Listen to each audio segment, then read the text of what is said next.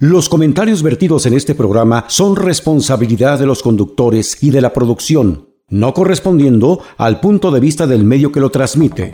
Estás entrando a la capital del mundo laboral. Preguntas, respuestas, dudas, comentarios, quejas, opiniones. Todo esto y más bajo la conducción del licenciado Víctor Hugo Pérez y el doctor Jorge Díaz Galindo. Un concepto diferente de la radio Inicia Enfoque Laboral de Ley. Amigas, amigos, qué gusto, ¿cómo están? Ya de lleno en este día 20 de noviembre, día totalmente revolucionario.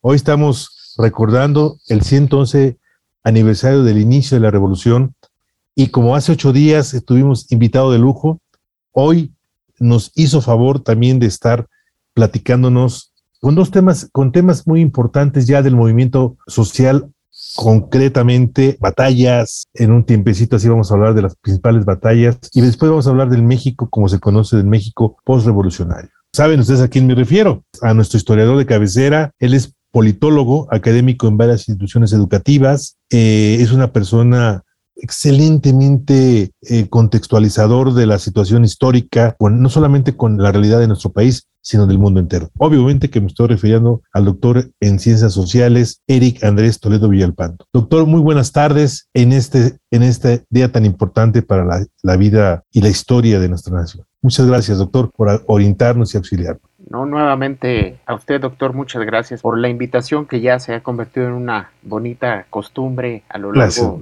pues de casi cuatro años que tenemos la, hemos tenido la oportunidad de, de estar aquí en su programa con su amable auditorio. Muchas gracias por, por la invitación y porque las circunstancias se alinearon perfectamente para que tengamos este bonus con respecto de la, del programa de la semana anterior. La súplica y la posibilidad es que nos platique haciendo como le decimos nosotros, nos vamos a meter a la nave del tiempo, vamos a estar viajando y vamos a llegar allá junto a Francisco y Madero. ¿Cómo inicia o quién inicia el movimiento armado desde el punto de vista, si podemos hablar de la historia oficial? ¿Por qué se, se considera hoy 20 de noviembre el 111 aniversario? ¿Qué, evento da, así como fue el grito de Dolores en, el, en, el, en la independencia, aquí qué, ¿Qué evento da formalmente el inicio? Si podemos llamarle así, doctor. Bueno, doctor, eh, efectivamente se conmemora el inicio el día de hoy, independientemente de que unos días antes se llevó a cabo un primer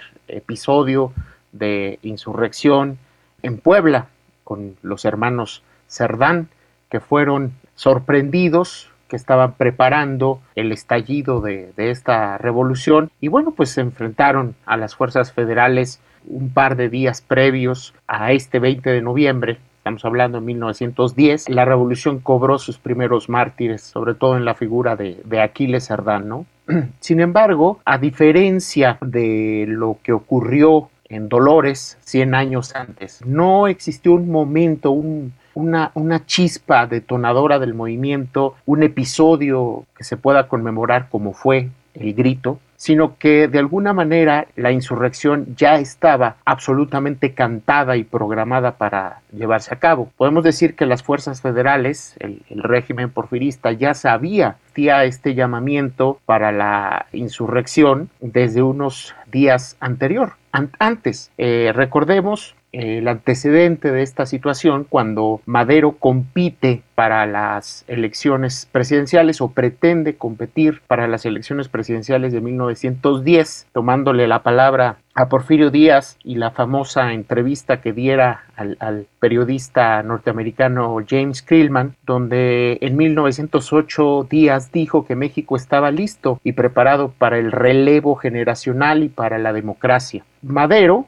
representante, decíamos, el programa anterior de, un, de una generación nueva con respecto a la élite que gobernaba en México, toma la palabra e inicia una campaña a ras de tierra, toca fibras sensibles que anima esperanzas e ilusiones y el régimen opera como la gran maquinaria autocrática que era el, régimen porfirista. Y bueno, pues unos días previos a la elección es encarcelado Madero en San Luis Potosí y desde ahí elabora el plan de San Luis. Planteaba, entre otras cosas, la necesidad de iniciar con un movimiento revolucionario. Entonces Madero plantea en ese plan de San Luis que el 20 de noviembre de 1910 habría de iniciar el movimiento revolucionario. Es un llamado al pueblo a que se levanten armas en contra de la dictadura. Hay que decir en este contexto que Madero era un hombre profundamente idealista y profundamente soñador. Tenía un sueño democrático, un sueño democrático que era inviable en un régimen eh, o en el contexto de un régimen autoritario. Muy pronto despertó de ese sueño y se vio en la necesidad imperiosa de promover una revolución, un movimiento armado, pese a que en su esencia era absolutamente pacifista y un hombre, insisto, profundamente idealista y, soñador, ¿no? Entonces, el 20 de noviembre, Madero, recordamos, estaba en el exilio en El Paso, Texas, inicia el, el, movimiento con unos cuantos, cruza la frontera, pero la primera reacción de Madero es la de la desolación, él pensaba que dando el, cruce de la frontera iba a contar con una gran con un gran levantamiento ahí en lo que hoy es Ciudad Juárez y no es así. Sin embargo, la sorpresa de Madero, para él grata, es que unos días después se entera sí existieron eh, muchas personas que atendieron a su llamado. Y entonces el 20 de noviembre se producen cerca de 100 levantamientos en diversas partes del país ante el llamado que había hecho Madero. Entonces esto se entera, de esto se entera él eh, unos días después y le anima a continuar en la guerra. Digamos que ese es el inicio, muy diferente, por supuesto, al inicio de la independencia, de la revolución de independencia, ¿no? Que, que sí estuvo eh, precedido este inicio por un episodio memorable, ¿no? Como es de alguna manera el GRIT. Si bien tampoco tomó del todo por sorpresa a los realistas en ese tiempo, sí de alguna manera no estaba cantado que se iba a iniciar la guerra de independencia en ese día, como sí estaba totalmente cantado que iniciaría la revolución el 20 de noviembre, ¿no? En la nuestra nave del tiempo, ahí junto a Madero en la cárcel, como usted lo comentaba, viendo cómo promulga el plan de San Luis, ¿Qué sigue? El punto de vista evento cronológico que, le hace ver, porque imagino que Porfirio Díaz, me lo, me lo estoy imaginando, ¿no? Eh, en su madurez, por no llamarle ya una edad muy madura, muy, gente adulta mayor. Este, 80 años. 80 años, como que decía, esto no es cierto, ¿no? o sea, no se van a levantar contra mí. Yo leí algo, ¿no? Que Palé era así, porque él, él se había, entre lo que se había hecho y lo habían este, hecho creer que era invencible y que de alguna manera no tenía forma de, de alguien lo derrotara, ¿no? ¿Cuándo es cuando se da cuenta que dijo, ah, carajo, esto sí va en serio, ¿no? ¿Cuándo es esto? Si existe esa situación. ¿En qué evento bélico o qué batalla, qué, cuáles son, lo voy a decir con todo respeto, los catorrazos que hacen que esto realmente diga, ah, carajo, o sea, sí está ahí, ¿no? Sí. Y de alguna manera, doctor, la contra o sea, la parte revolucionaria, ¿quién los financiaba? ¿De dónde tenían este, tantas este, armamento, municiones? Digo, yo me acuerdo que decían que el, ejército de Villa llegó a tener miles y miles de hombres, ¿no? Hay que entender que, que esta revolución, al menos en su planeación, inició o pretendió iniciar como un movimiento político instaurado en la libertad y en la democracia como ideales supremos, eh, y que pretendía restaurar de alguna manera la maltrecha constitución del 57, que había sido absolutamente pisoteada por, por días durante todos estos años de, de dictadura, pero terminó convirtiéndose en una gigantesca movilización de masas que exigía solución a profundas desigualdades sociales que ya hemos mencionado en el programa anterior y que de alguna manera también creo que hemos referido en, otras oportunidades. Entonces, al convertirse en un movimiento de masas, independientemente de que Madero pertenecía a, a, una élite en términos económicos y que podía llegar a tener algún financiamiento por parte de sus propios amigos y seguidores, al convertirse en un movimiento de masas, se convierte en un ejército del pueblo, en un ejército que mal armado, indudablemente no adiestrado militarmente, sin profesionalismo militar, fue poco a poco haciéndose por sus propios medios armamento y sobre todo de efectivos. poco tiempo se convertirían en una profunda amenaza para el régimen porfirista. Indudablemente Madero bueno, perdón, Díaz no pensaba que esto iba a llevarse a cabo. Sí, días eh, después se pregunta, bueno, ¿por qué el pueblo ha dejado de quererme? ¿Por qué el pueblo... Como todo dictador, ¿verdad? Como todo dictador, ¿no? Todos los dictadores este, dicen que son los últimos en darse cuenta, ¿no? Así en es. Que ya la gente no lo, pues nunca los han querido, ¿no? Claro, bueno, quizá en algún momento sí. Sin embargo, ah, bueno, algunos filósofos, un filósofo contemporáneo, Byung-Chul Han ha definido este fenómeno como el atrio del poder, es decir, así como un atrio circunda a un templo y lo aleja de alguna manera de, del exterior, así se encuentran muchos gobernantes que no tienen contacto genuino con el pueblo, con la, con, la gente y no palpan el sentir de la sociedad. Entonces, eh, pues evidentemente un dictador eh, de esa magnitud, profundamente alejado ya después de 30 años o más de 30 años de ejercicio del poder del sentir popular, iba a ser el último, con todo el conjunto de aduladores y de prensa comprada que tenía a su favor, pues iba a ser el último en darse cuenta de que ya era profundamente despreciado por la mayor parte de la población. Yo preguntaría dos cosas. Primero, entendiendo su, su edad octogenario, 80 años por me imagino que había alguien tras el poder, uno o dos gentes que, que meneaban el pandero, como decimos vulgarmente, ¿no? Y por otro, la primera pregunta, ¿quiénes eran? Y lo segundo, este era un eminente movimiento del norte. Así es. ¿Cuándo se incorpora Zapata, ¿no? Que podría ser el, la, plaza media, ¿no?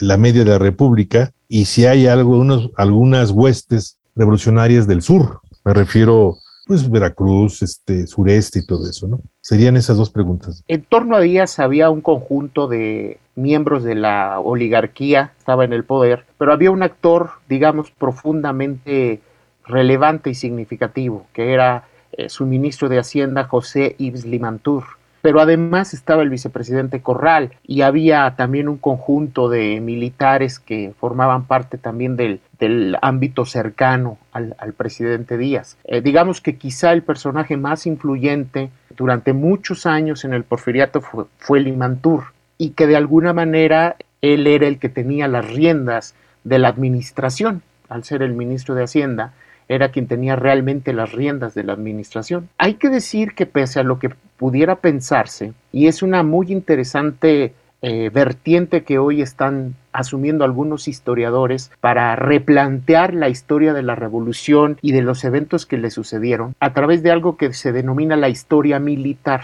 justamente ver desde la perspectiva del ejército qué es lo que estaba pasando el régimen porfirista, además de mantener una estructura profundamente favorecedora de las élites, tanto nacionales como transnacionales, fue un régimen profundamente corrupto. Ya lo habíamos platicado de alguna manera el programa anterior, pero por señalar un aspecto, el ejército tenía un presupuesto que se iba prácticamente en la mitad en aviadores. Es decir, el ejército, por poner una cifra, decía tener 100 efectivos militares cuando en realidad tenía 50 y sin embargo se pagaba a 100 personas. Es decir, más o menos la mitad del ejército porfirista, eh, de lo que en ese tiempo pues era el ejército federal, estaba como un fantasma. Entonces, lo que termina minando al gobierno de Díaz no es tanto el poderío del ejército revolucionario, sino el hecho de que fue atacado por diferentes frentes. Insisto en lo que dije hace un momento. La revolución, si bien prendió en el norte, el 20 de noviembre existieron un conjunto de cerca de 100 levantamientos en varias partes del 100 país. levantamientos. Así es, varios, pequeños. Sin embargo, el ejército tenía que diseminarse. Y no había ejército.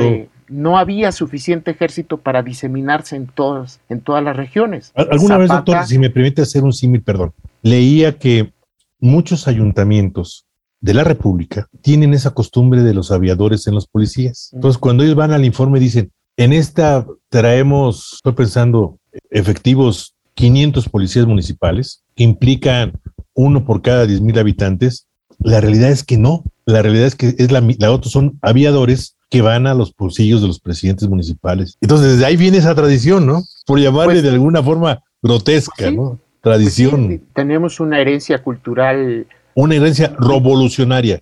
Revolucionaria. Pero desde, desde antes de la revolución, ¿no? O sea, Indudablemente existe esta tendencia, desafortunadamente es muy común y generalmente se construyen estructuras paralelas a las formales y de esa manera es un mecanismo eh, muy útil para desviar recursos. Pero bueno, de pronto el, gobierno porfirista se dio cuenta de que no podía contener la fuerza popular diseminada en varias partes del país. Zapata aprovecha el movimiento, Zapata ya había estado en resistencia previo a este levantamiento, pero también se suma al llamado de Madero, de alguna manera con ciertas resistencias como lo va a mantener durante todo este tiempo, pero se suma ve la oportunidad y aporta digamos, a este conjunto de revueltas que se van diseminando en el país. Cuando toma Ciudad Juárez, el ejército revolucionario, cuando toman Zacatecas también, cuando se van acercando a, más bien cuando toman Zacatecas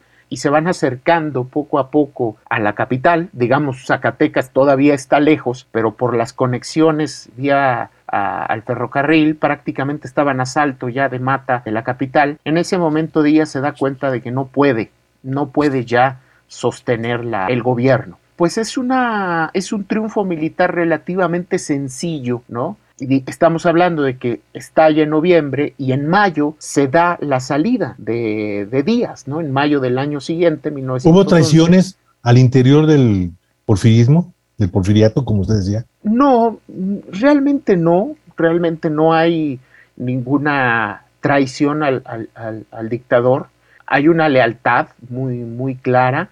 Eh, sin embargo, más bien el, el, presidente Díaz se da cuenta que no puede sostener, de que ya ni siquiera tiene la suficiente fuerza como para poder hacerle frente este vendaval revolucionario que se estaba dando, insisto, se convirtió en poco tiempo en una revolución de masas, en una revolución eminentemente popular, profundamente fundamentada en el sentir del pueblo, en las necesidades reivindicatorias de lo laboral, del campo, ¿no? O sea, digamos, en la exigencia de justicia social.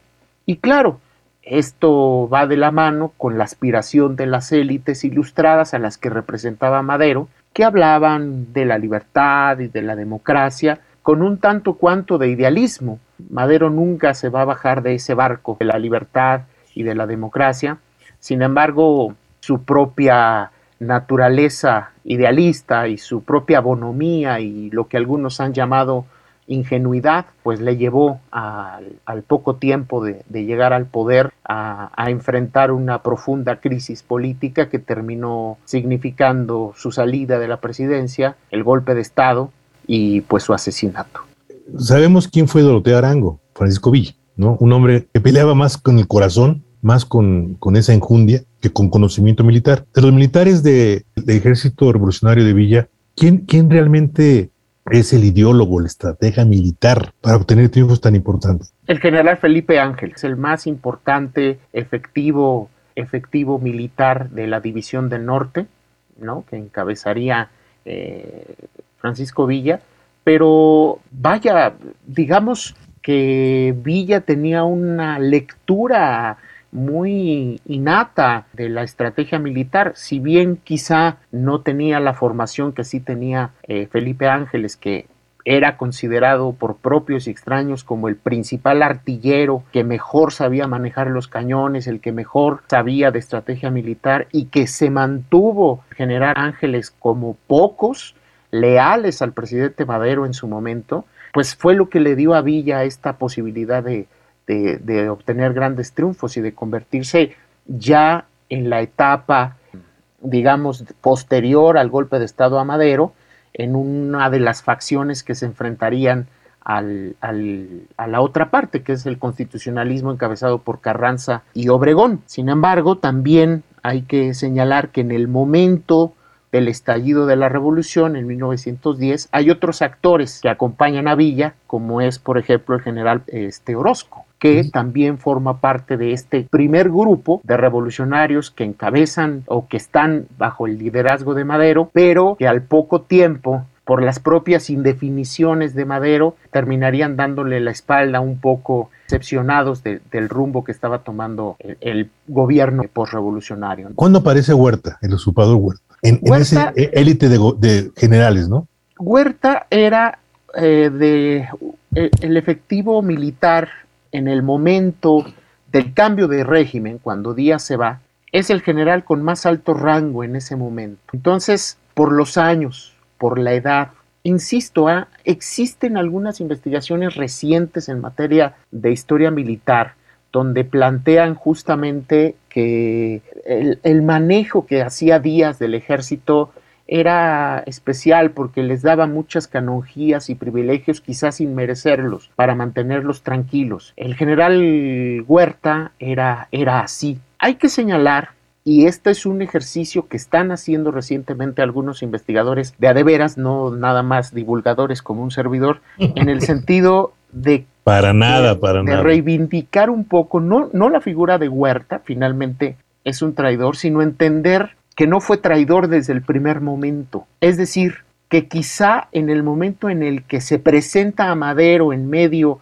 de la crisis política de febrero de 1913, la decena trágica, hay un genuino deseo e interés de servir a la patria, ¿no? de servir al gobierno. Sin embargo, a Huerta le pegaron mucho, sobre todo la desconfianza que el propio presidente Madero, instigado por algunos de sus colaboradores, en específico por su hermano Gustavo, Gustavo Amadero, que terminaron generando tal desconfianza con respecto a Huerta que en ese momento Huerta decidió cambiar de bando. Es decir, con los gringos, ¿no?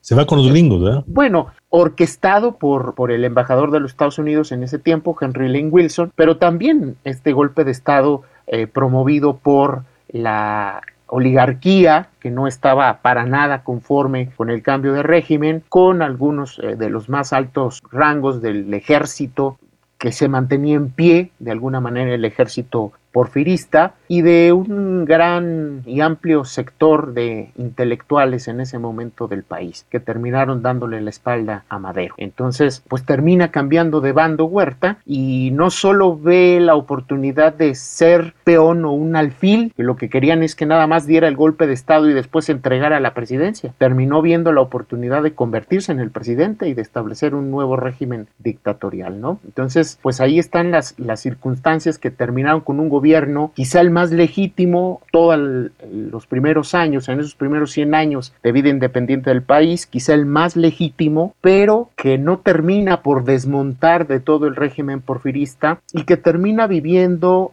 en, una, en un idealismo que distaba absolutamente de la realidad política tan perversa que en ese momento vivía el país, ¿no? Entonces, podemos decir que Madero eh, no solo es víctima de una serie de traiciones, no solo es víctima de una maquinación por intereses muy particulares, sino también, digamos, él genera su propia caída al no confiar en su momento el ejército que lo llevó al poder y que lo hizo triunfar. Así la, la, figura de don Venustiano Carranza, que por cierto ni era general, ¿verdad? Usted nos comentaba la otra vez, le regalaron ah. el título de general, ¿verdad? Bueno, no, no tenía tampoco eh, mucha tradición militar, Venustiano Carranza era un antiguo funcionario público del porfiriato, el más longevo de los revolucionarios, conservador en comparación con, la, con el ala transformadora y progresista de la revolución, eh, muy conservador, por ejemplo, en comparación de Obregón, que representaba una fuerza muy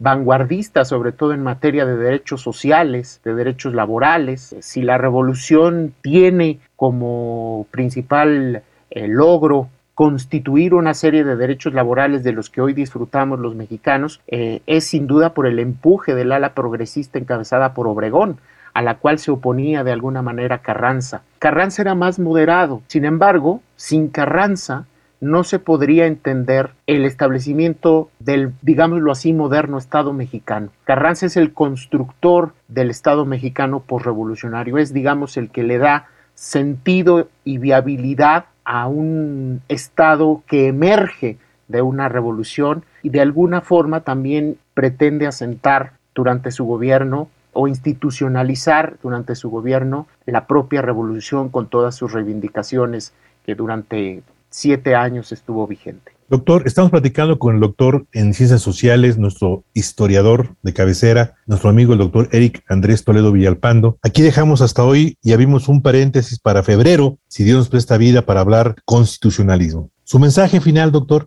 en 30 segundos, si fue usted tan amable, en este día 20 de noviembre de 2021. Simplemente referir que hoy evocamos a un conjunto de hombres y mujeres que se lanzaron a las armas hace 111 años buscando democracia, buscando libertad, buscando justicia social. Entender que como Madero, que era un hombre bueno, pero inmerso en una realidad que distaba mucho de su idealismo y de su bonomía, tenemos que pensar como, como individuos integrantes de esta gran nación, que nuestra historia se construye todos los días y que somos herederos de estas mujeres valerosas, de estos hombres valientes, salieron a las armas, que se levantaron en armas ante el llamado de este hombre bueno, con intereses genuinos y auténticos de hacer algo por transformar la realidad política y social de su tiempo. Amigas, amigos, agradecemos muchísimo a nuestro